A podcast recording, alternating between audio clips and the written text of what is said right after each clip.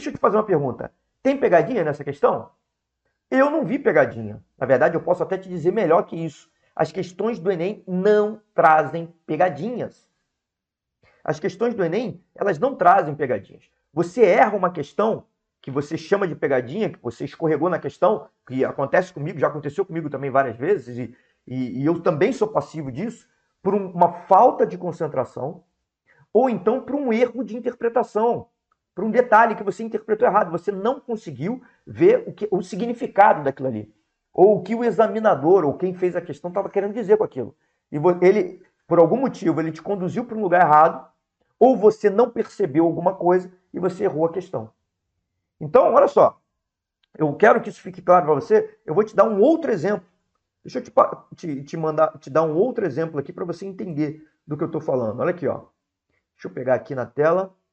Pronto. Agora acho que você consegue enxergar aí. Deixa eu ver. Sim, foi. Olha só. Vamos ler juntos isso aqui, ó. Toda segunda-feira de manhã, a família de João vai ao mercado. Até aí nada mudou, certo? Igual ao anterior.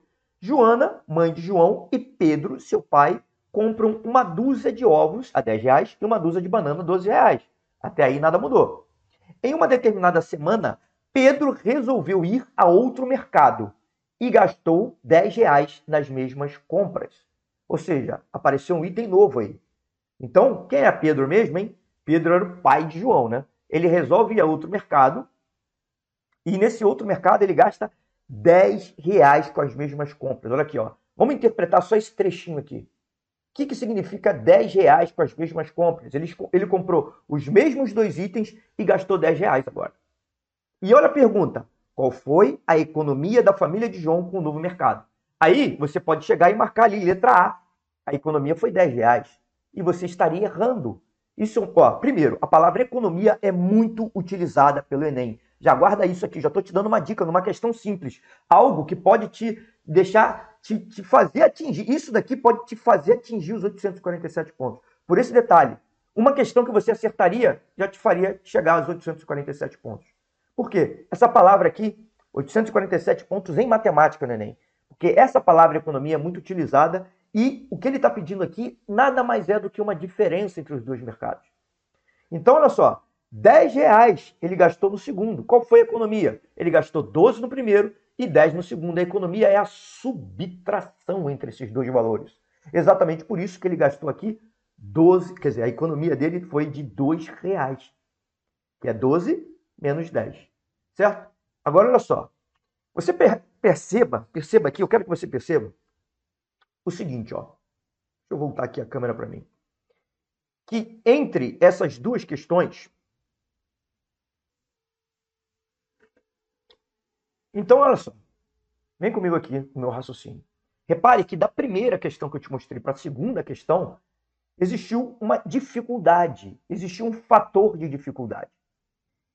Então, é exatamente isso que você tem que fazer até chegar no nível das questões de matemática do Enem, para que você atinja os 847 pontos. Você tem que pegar o que você já sabe, o que você já sabe hoje, você já sabe interpretar um conjunto de questões, e com esse conjunto de questões, você ir gradualmente aumentando o nível delas até chegar no nível das questões do Enem.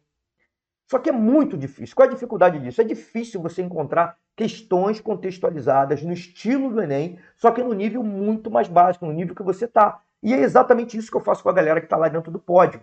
Por quê? Porque eu sei que se você pegar agora um livro-texto, você não vai encontrar uma quantidade significativa de questões que te levem do seu nível até os 847 pontos em matemática no Enem. Você não vai encontrar isso com facilidade. Não existe isso aí disponível para você, para você treinar e chegar lá. Então, o que, que acontece? Você precisa construir esse caminho. E isso é, dá tempo de fazer agora, porque a gente está no início do ano. A galera que eu pego muito próximo do Enem, o que, que eu tenho que fazer? Eu tenho que simplesmente pegar questões do Enem e trabalhar, por causa do fator tempo. Só que agora não tem tempo, quer dizer, agora a gente tem tempo para isso, para trabalhar, para começar desde o início, do nível que você está e melhorando cada vez mais. Quando você faz isso, você vai melhorando gradativamente. Quando você chega para fazer as questões do Enem, você, vai, você nem vai se dar conta que existe pegadinha. Você vai acertar a questão e falou, pô, tinha pegadinha essa questão? Oh, tinha pegadinha essa questão? Porque olha só, o que acontece muitas vezes é, questões simples, como o primeiro tipo que eu te mostrei, e você ficar procurando chifre em cabeça de cavalo. Ou seja, procurando pegadinha onde não tem pegadinha. Isso é fruto de quê? De um mau preparo. Um preparo que não foi conveniente. Então, eu quero que você perceba que o fato de você ficar procurando esse chifre em cabeça de cavalo, que eu acabei de dizer agora, também é fruto de uma insegurança. E essa insegurança, você não conseguiu derreter ela, não conseguiu dissolver essa insegurança, por quê? Porque justamente você não fez essa graduação. Olha só,